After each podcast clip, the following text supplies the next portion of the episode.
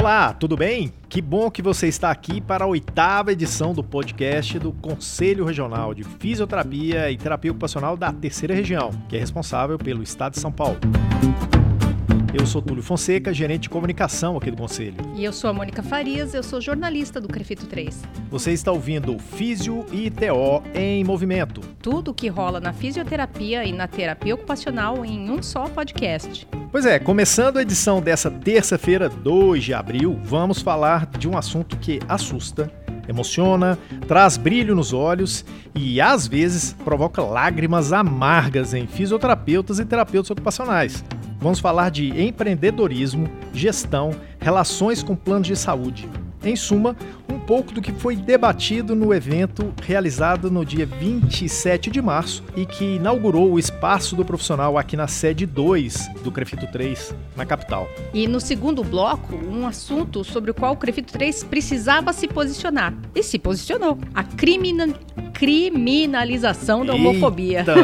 Às vezes encrenca. Nós temos vítimas entre pacientes, vítimas entre fisioterapeutas, terapeutas ocupacionais. Mesmo entre os estudantes de fisioterapia e terapia ocupacional, existem vítimas dessa violência da homofobia. Preparados?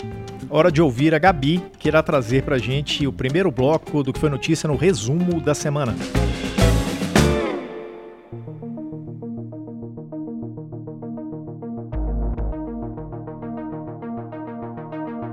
E aconteceu na quarta-feira, dia 27 de março, o segundo Circuito Crefito 3 de orientação.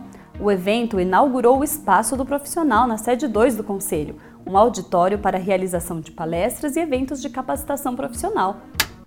E o Crefito 3 iniciou as atividades do Espaço do Profissional com um batismo de fogo, a segunda edição do circuito Crefito 3 de orientação, que falou sobre relacionamento dos profissionais com operadoras de plano de saúde e processos de negociação de contratos. É verdade, Túlio. O tema era uma demanda de 10 entre 10 profissionais de fisioterapia e de terapia ocupacional. Mas antes da gente entrar no tema do evento, vale falar um pouquinho sobre esse espaço que está fisicamente em São Paulo, na capital, mas que vai contar com uma agenda de atividades transmitidas pelo canal do Crefito 3 no YouTube, não é isso? Olha, é o seguinte, a estratégia é, é, abrir um espaço específico para o profissional e isso tem sido discutido já há algum tempo aqui na gestão do, do Crefito 3. É, qual é o objetivo disso? Ampliar a agenda de atendimento e de relacionamento com o profissional. A gente já tem uma, uma série de trabalhos e atividades que são feitos normalmente no Crefito, seja no prédio 1, seja no prédio 2, seja nas subsedes. E a gente tem também uma série de atuações que são feitas na comunicação com os profissionais, seja através de e-mail, seja através de redes sociais, do site, revista, etc. Então, a gente tem captado com isso bastante demandas específicas e a necessidade que é relevante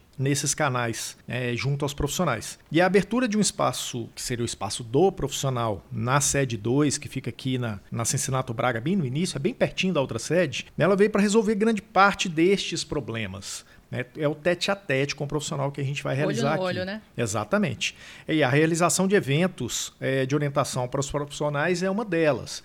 Inclusive com a situação de transmissão ao vivo pelo canal do YouTube, que é né, uma, uma situação que é bem cômoda para a gente. A gente já tem tecnologia o suficiente para isso e a gente consegue chegar nos profissionais de maneira mais uh, dinâmica. E já para esse primeiro evento no Espaço do Profissional, o Crefito trouxe a pauta saúde suplementar. E vieram conversar com os participantes alguns profissionais que são fera nesse assunto. Porque falar de relacionamento e negociação com planos de saúde é falar de gestão é falar de indicadores, é falar de negociação e também é falar de qualidade, processos de qualidade. Gente da estatura de um Tiago Fucuda, um dos empresários mais bem-sucedidos da fisioterapia no Brasil. Também Augusto Cruz, que mostrou para o pessoal o que é e como fazer o marketing em saúde. A Daniela Kinoshita, que explicou o que a segurança do paciente, os programas de qualidade têm a ver com os processos de renegociação de contratos, conforme os critérios da ANS, Agência Nacional de Saúde Suplementar, e também o Eduardo Costa, que é o presidente da seção São Paulo da ABEF, a Associação Brasileira de Fisioterapeutas Empresários. Enfim, gente que vive o assunto e sabe muito bem do que está falando. E além de acompanhar né, e, e twittar todas as palestras na, no Twitter do Crefito 3, você também entrevistou os palestrantes antes do início do evento. Vai, outro spoiler agora, um spoiler para os nossos profissionais. Tem coisa boa aí, gente que, que você pode contar para gente, Mônica, a respeito destas entrevistas? Olha, Sem muito mais spoiler. É, não, olha, vou dizer que o que ficou evidente dessas entrevistas, né? Eu fiz entrevista com os quatro palestrantes, foi constatar o quanto que os fisioterapeutas e os terapeutas ocupacionais ainda estão carentes de preparo para a gestão de um negócio próprio é o sonho de muitos profissionais, muitos de vocês que estão aí ouvindo a gente. E também é o sonho de muita gente que ainda está na graduação. E para isso que você falou, de faltar preparo, vale aquele ditado antigo que diz que, abre aspas, quem não tem competência não se estabelece. E o Dr. Tiago Fukuda falou uma coisa bem interessante a esse respeito. Ele, que tem uma história bastante curiosa até, que ele já era um profissional, que já tinha uma carreira sólida na academia, teve uma história na Santa Casa de Misericórdia, depois uma história com a seleção brasileira de é, feminina de futebol. Ele foi, é, ele disse que foi é, mordido pelo bichinho do empreendedorismo. Ah, legal, isso, legal. E ele disse que toda a vivência anterior dele, na academia, na Santa Casa, com a seleção brasileira feminina de futebol, tudo isso que ele passou fez ele se aproximar com muito cuidado dessa questão do, do empreendedorismo. Ele já sabia da importância que tem conhecer a gestão de negócios, de como os indicadores pautam o planejamento de um negócio, e isso, ele diz, ajudou muito ele ter esse conhecimento prévio. Ele não foi na louca empreender. Ele foi sabendo que ele tinha que se aproximar com muito cuidado. Por isso ele acredita que os fisioterapeutas, os terapeutas ocupacionais, precisam ter uma base sólida antes de se atirar na carreira de empresário. A mensagem final das minhas aulas de gestão é essa: invista no seu currículo, congressos, simpósios, seja uma referência já na tua área, pelo menos é, faça um bom trabalho, seja um bom profissional técnico em algum momento você vai achar algo que te motive para você empreender.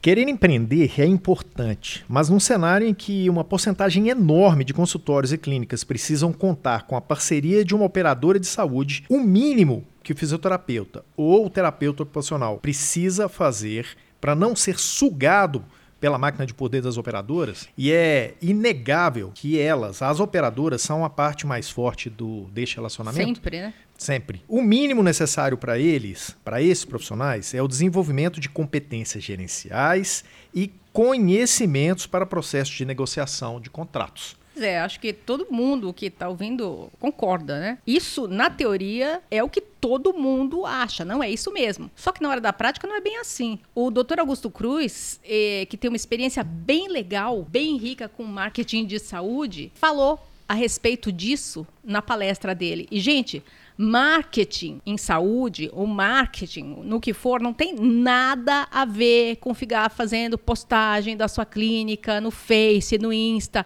Marketing não é isso, gente. Aliás, ajuda a gente aqui, ajuda aqui a colega, que eu não sei explicar tão bem quanto você. Explica bem rápido, Túlio, o que, que é o marketing e por que, que o pessoal confunde as coisas. Teve gente aqui achando, gente que veio para a palestra achando que o Dr. Augusto Cruz ia falar de publicidade. Pois é, eu vou fazer uma coisa diferente. Veja bem, na edição número 5 da revista, a gente tem uma matéria que fala sobre inbound marketing, ok? Então vou dar uma pincelada rápida. Marketing é uma ciência que está voltada especificamente para o cliente. Sem o seu cliente, o seu negócio não existe. Ponto, ok? Atender o cliente, suas demandas, seus desejos e necessidades, é isso que o marketing faz. É isso, é para isso que ele existe. Para isso é importante conhecer seu negócio, seu cliente, seu mercado. O fato de ir para Facebook fazer propaganda do seu negócio sem saber o que, que é, quem que você atende, porque o que, que você está fazendo? Nada, né? Nada, nada. E aí eu vou dar uma outra história para você. Não é o Crefito quem está falando isso. Isso é a realidade, isso é ciência. E tem um outro negócio um pouco pior. O Facebook não permite que você faça isso de maneira gratuita. Então você vai ter que investir. E aí vem uma outra coisa pior ainda. Mesmo investindo, se a propaganda que você está fazendo for ruim, você entregar ruim, não estiver falando direito com o seu público, ele vai te cortar mesmo você pagando. Então essa é uma realidade, uma realidade de mercado. Não adianta fazer propaganda, publicidade de uma história que você não sabe bem o que, que você está fazendo ok? Em suma, antes de fazer qualquer propaganda do seu negócio, preste atenção, gente. Você tem que conhecer bem tudo que cerca o seu negócio. E isso tem a ver com marketing. É por aí que a coisa funciona. Você vai entender todo esse processo antes. Isso é com papel, com ciência, com Excel, com coisas que a gente. É número, né? Número, exatamente. exatamente. Então, Passa a mão na revista do Crefito, a número 5 de dezembro, que está aí na sua casa desde dezembro, no máximo comecinho de janeiro. Página que tem a, na capa o maestro. O maestro. É, é, então, assim, a gente está com o maestro conduzindo uns bons caminhos da, né, das profissões. Vamos seguir. Página 52, 53, 54, 55, dá uma aula sobre embalde marketing. Aí a gente vai entender um pouco desse processo. Depois que você vê isso, você entra lá no nosso, nosso canal do YouTube e assiste as palestras desse segundo circuito de orientação. Né? Elas estão todas disponíveis lá. É para você que a gente faz isso. E aí a gente volta a falar sobre marketing. É, sim, né? Porque aí, pelo que você falou, fica bem mais fácil entender por que que Dr. Augusto Cruz não falou sobre Facebook e Instagram, porque não tem nada a ver mesmo, né? É, fica mais fácil de entender é, o que foi a palestra do Augusto Cruz sobre marketing em saúde e negociação estratégica. É isso aí. Hoje eu vim falar sobre a negociação estratégica que nós podemos apresentar não somente às operadoras de saúde, mas aos nossos contratantes com relação à apresentação desses resultados, traçando indicadores de forma inteligente, apresentando escalas funcionais que eu possa agregar aos resultados clínicos do paciente, mas não de forma individual. Eu falo de um impacto clínico numa esfera um pouco maior, uma esfera macroscópica, com a junção de todos os resultados apresentados num determinado período, numa, num determinado segmento, determinado movimento dentro da minha estratégia. Então, uh, não é como eu faço o barulho, mas é exatamente aquilo que eu apresento de uma forma uh, mais saborosa e mais interessante para aquele que de fato vai devolver para mim aquilo que eu espero, que é a valorização uh, do meu trabalho e da minha assistência de qualidade. E como tem sido a sua experiência pessoal nessa questão do marketing, desenvolver seriamente o marketing na sua prática? Muito positiva. Traçar indicadores hoje no ambiente hospitalar, no qual é a minha área de fato, é algo que já é concreto em muitos serviços. E a apresentação desses indicadores traz resultados positivos não somente para mim, mas muitos outros serviços gerenciados por amigos que hoje também conheço. Então, a repercussão e o reflexo dessa apresentação inteligente do resultado, mostrando qual foi o impacto clínico e financeiro, traz benefícios não somente financeiros para nós profissionais e as equipes de fisioterapia, mas também benefícios de respeito, valorização, autonomia dentro dessa esfera profissional que nós tanto esperamos, que não é somente uma assistência isolada, mas é um ambiente de trabalho onde eu seja valorizado pelo tanto que eu me qualifiquei. Essas são questões que, pelo que os palestrantes comentaram durante o evento, parece que os profissionais não se sentem muito atraídos.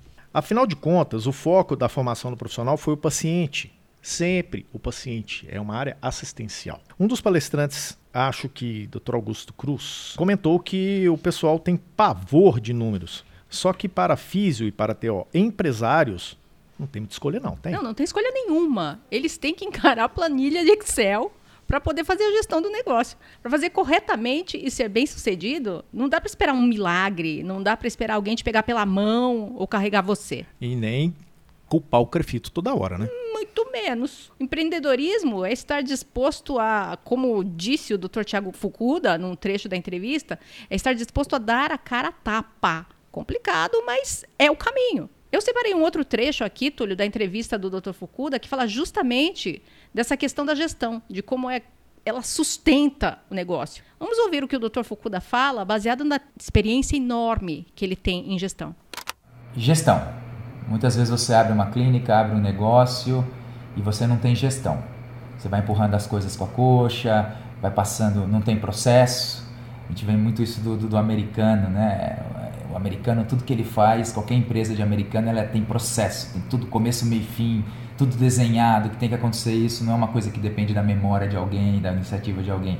São processos, mas para você se tornar um gestor, um empreendedor, você tem que ter processo, você tem que ter uma boa gestão, você tem que se mergulhar nisso. Você não pode. A gente perde muito dinheiro em fisioterapia, muito dinheiro em terapia ocupacional, muito dinheiro em consultórios, clínicas, porque a gente não tem processo desde de, tentando puxar um pouco para a nossa rotina, que é clínica, consultório, né? Uma secretária que não tem uma boa conversão, que é o carro, que é a linha de frente ali da, da clínica, você não tem um bom marketing pessoal, não, não tem um marketing offline, só quer investir no marketing online, mas você como, como você se apresenta, aquelas pessoas que te procuram no consultório, será que ela tem uma jornada do consumidor agradável? Elas têm uma experiência agradável? Uma vez que você tem uma cartela boa de clientes, você sabe cobrar? Você sabe precificar? Você fica com dó sempre e acha que o seu trabalho não, é tão importante e dá desconto para todo mundo. Uma vez que você tem um faturamento da tua clínica, você faz o, o, o controle dos gastos dessa clínica para saber qual é a meta que você tem que atingir naquele mês para ter lucro. Em cima dessa meta, você corre atrás dela, você faz reunião com a tua equipe, você bonifica a tua equipe, tudo isso é gestão. E é muito difícil nós, fisioterapeutas e terapeutas ocupacionais, termos isso no sangue, ou pelo menos ter um treinamento disso. Isso não é uma coisa que se aprende na faculdade. Ou se tivesse uma disciplina disso na faculdade, seria muito cedo. Você não tem ainda aquela a, a maturidade, nem é o momento, você não está pensando naquilo. Isso é só com o tempo, é aprendendo na marra, se especializando, fazendo cursos de gestão, que aí você vai ser um bom gestor, um bom empreendedor automaticamente e o teu negócio vai dar certo. Quando você não tem essas, essas, essas informações todas, não tem essa cultura de processos na sua empresa, você está fadado ao fracasso, sem dúvida nenhuma. Mônica, pelo que a gente ouviu aqui da entrevista com os palestrantes, as apresentações foram bem ricas. Tem mais? Nossa, tem bem mais. É bastante coisa mesmo, bastante conteúdo é, rico, como você falou. Só que a gente está ultrapassando já o tempo do bloco, né? Mas eu prometo, eu juro, que semana que vem a gente continua com esse assunto, que é de interesse de todos os físicos e de todos os TOs. Eu também fiz entrevista com a doutora Daniela Kinoshita e também com o doutor Eduardo Costa. Só para atiçar um pouquinho a curiosidade do pessoal, eu vou colocar uma palhinha da entrevista do doutor Eduardo Costa. Ele foi bem incisivo eu vejo a mesma operadora que paga um valor em Belo Horizonte, que paga um valor no Rio de Janeiro, em São Paulo está 300% menor, 300% menor. Por quê? Porque os empresários em São Paulo não, não conseguem, não têm conhecimento para sentar numa mesa com a operadora e negociar. Pelo tom de voz dele, dá para perceber que foi uma entrevista bastante densa. É, ele só falou verdades, né? E a palestra foi pelo mesmo caminho. É, e para quem ficou interessado em saber o que foi apresentado durante as palestras, todo o circuito é, o segundo circuito do Crefito 3 de orientação sobre saúde suplementar está disponível no canal do YouTube, youtube.com barra Crefito S de São P de Paulo. ok? Vai lá, eu tenho certeza que você vai gostar das palestras e vai querer participar dos próximos.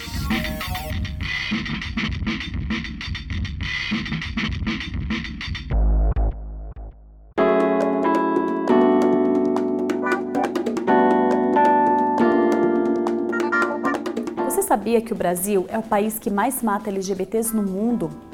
Por isso, o Crefito 3 elaborou uma nota à população a respeito de crimes de intolerância sexual e de gênero. O Conselho entende que há urgência no combate ao preconceito e defende e orienta a necessidade da equiparação da homofobia e transfobia ao crime de racismo, em suas acepções políticos-sociais, por inferiorizar um grupo social em relação a outros.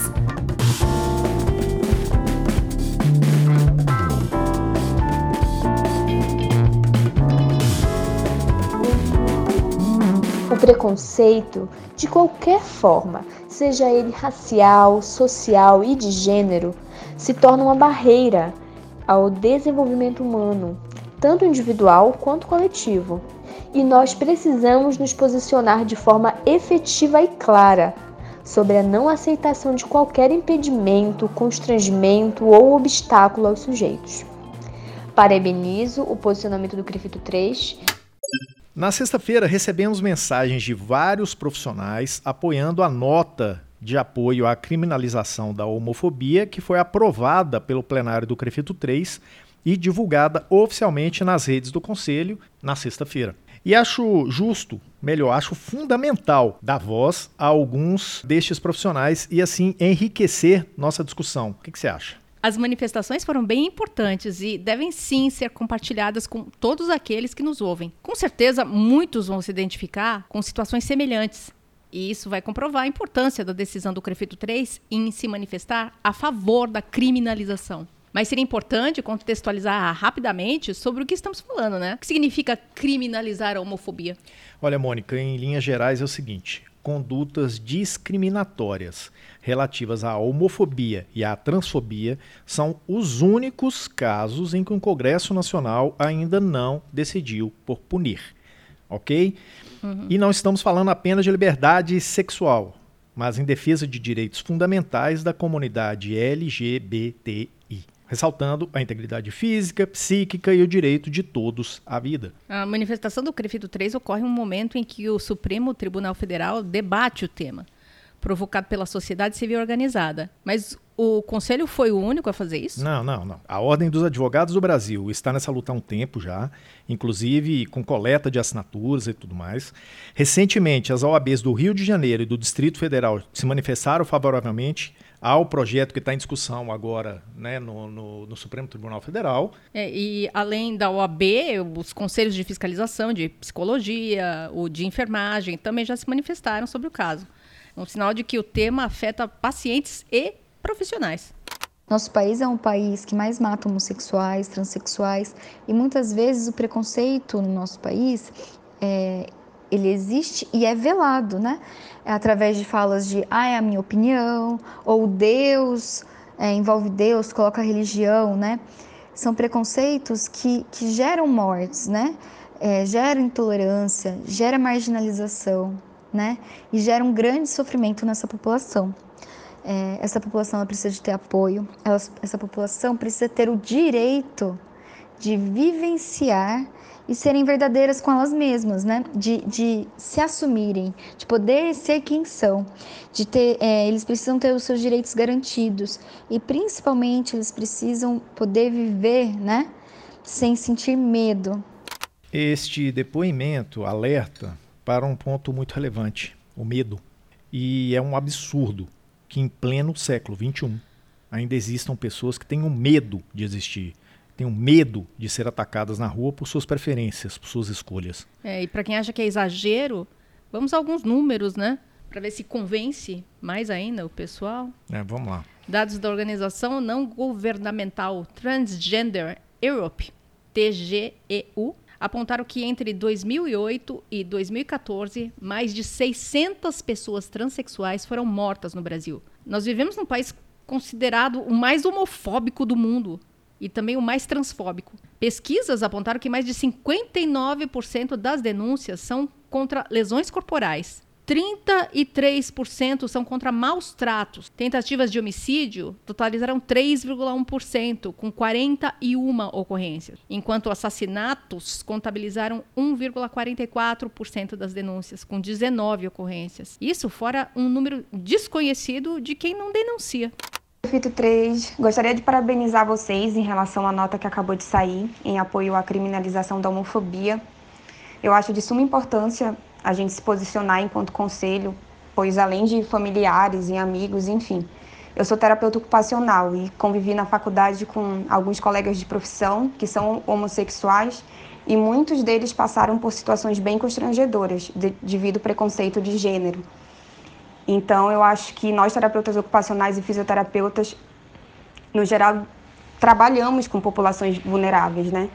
E a gente sabe que muitas dessa, dessas populações passam por preconceitos raciais, xenofóbicos, homofóbicos, dentre outros. Então, eu parabenizo o Conselho por tamanha coragem em se posicionar quanto a um tema que precisa ser discutido em sociedade e torço para que os terapeutas ocupacionais e fisioterapeutas apoiem essa luta.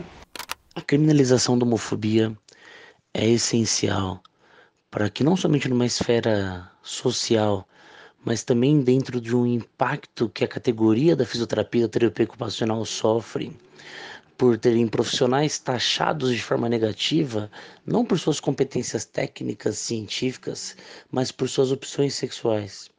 Então, coibir, restringir por preconceito está totalmente em desacordo com o crescimento que essas profissões alcançaram e o respeito que esses profissionais merecem por quem eles são e não por aquilo que eles escolheram. Por isso que a criminalização da homofobia é essencial e o posicionamento do CREFITO 3, ao meu ver, está corretíssimo. Dois depoimentos de profissionais que revelam como a homofobia prejudica diretamente os fisioterapeutas e os terapeutas ocupacionais. É, não dá mais para pensar que é um tema apenas de quem é homossexual. Não. Para, né, gente? Para com isso. A nota do Crefito 3 lembra que muitos casos permanecem ocultados e que, infelizmente, é uma realidade de quem escolhe a fisioterapia e a terapia ocupacional como profissões. Eu achei extremamente importante e necessário sobre o posicionamento perdão, do CREFITO 3, por meio de nota oficial, em relação ao repúdio contra toda e qualquer forma de opressão e exclusão social. Sabemos que em tempos de polarização política, histeria social e fanatismo de diversas origens, alguns profissionais podem negligenciar sobre o que nos propusemos de fato a contribuir para o mundo que é a inclusão social. O papel central de um conselho de fiscalização é a defesa da sociedade, do paciente.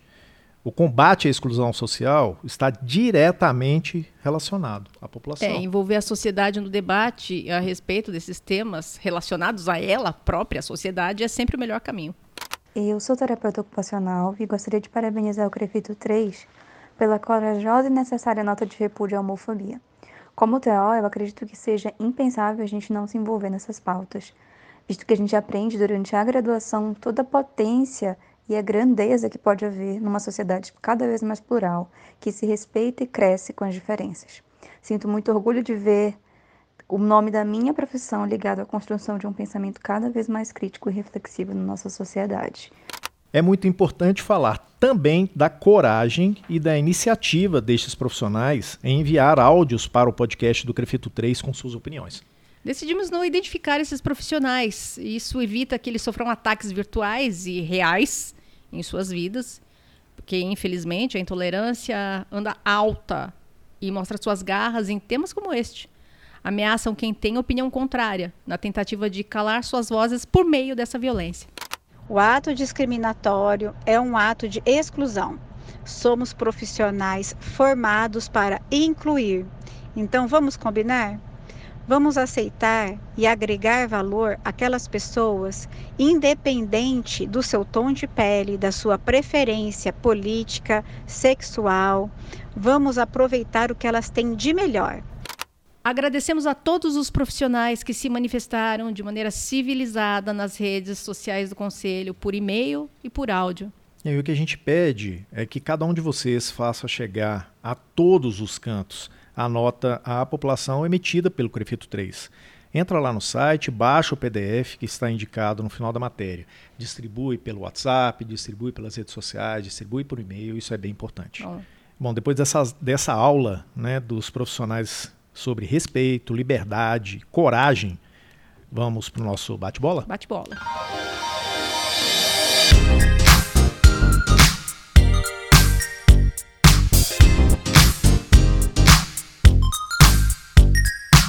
Recomposição da frente parlamentar em defesa da reforma psiquiátrica avança. É, os movimentos lá em Brasília continuam. A, a frente parlamentar, que está sendo conduzida pela deputada Érica Cocai, está tentando a sua recomposição, inclusive transformando essa comissão, essa frente parlamentar, em uma frente mista, envolvendo também os senadores.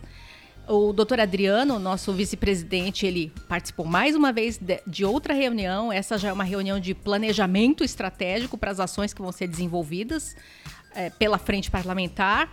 E, se não me engano, já existe a previsão de relançamento dessa frente já no mês de abril. Ainda não tem uma data definida, ainda tem que se saber da agenda do Congresso, agenda da Câmara, agenda do Senado, para colocar uma data de lançamento nessa frente, mas ela está avançando. Os movimentos contra a nota técnica 11 do Ministério da Saúde continuam. E é interessante, a gente já falou sobre isso é, quando o doutor Adriano envia também para a senadora Mara Gabrilli um convite para que participe dessa discussão. E a gente até alertou, quem estiver pensando né, que Mara não tem nada a ver com isso e tal. A gente fez toda um, né, uma explicação em relação a isso e a gente comprova hoje como foi importante essa ação do, do, do vice-presidente. Sim, ele já se antecipou, já se, né? Exatamente. Ele se antecipou. E aí a, a deputada hoje já faz essa, essa sinalização para que a gente consiga fazer uma, uma, uma frente mista, que isso amplie muito a discussão. Essa é a ideia.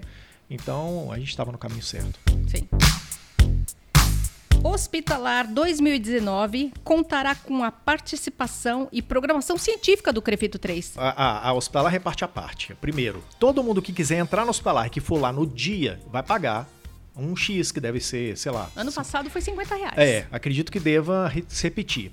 Mas eu vou querer entrar, vou pagar para ir no evento. É, a ideia deles é antecipar toda a parte de, de inscrição. Para que isso? Evita fila, evita constrangimento, evita demora, o atendimento melhora. Então entra no site lá do Hospitalar agora, faz a sua inscrição, resolve. Aí com isso, com essa antecipação, você vai pagar nada. É de graça. Então tem uma história que assim, o Crefito também vai fazer. A gente vai estar com um, um stand lá dentro e a gente vai participar também de um simpósio dentro do hospitalar. Para as duas coisas, você já precisa estar registrado dentro da feira. Ou seja, faça o cadastro agora, a gente resolve isso sem nada, você não vai gastar nada com isso, e aí você vai poder participar dessas, dessas duas ações. E tudo na faixa. Tudo na faixa. Óbvio que para o simpósio a quantidade de lugares é reduzida.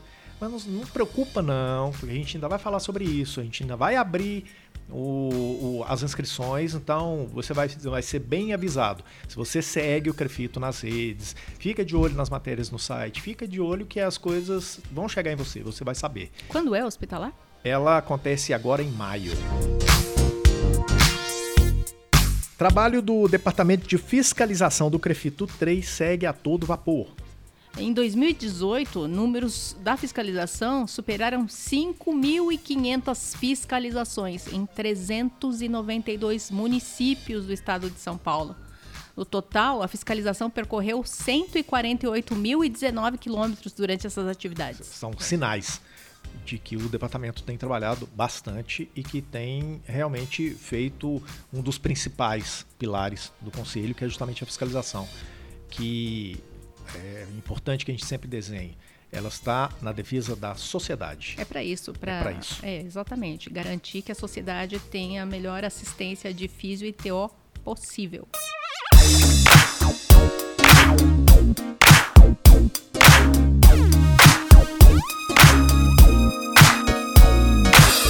Chegamos ao final do nosso oitavo episódio de Físio e TO em Movimento. Tudo que rola na fisioterapia e na terapia ocupacional em um só podcast.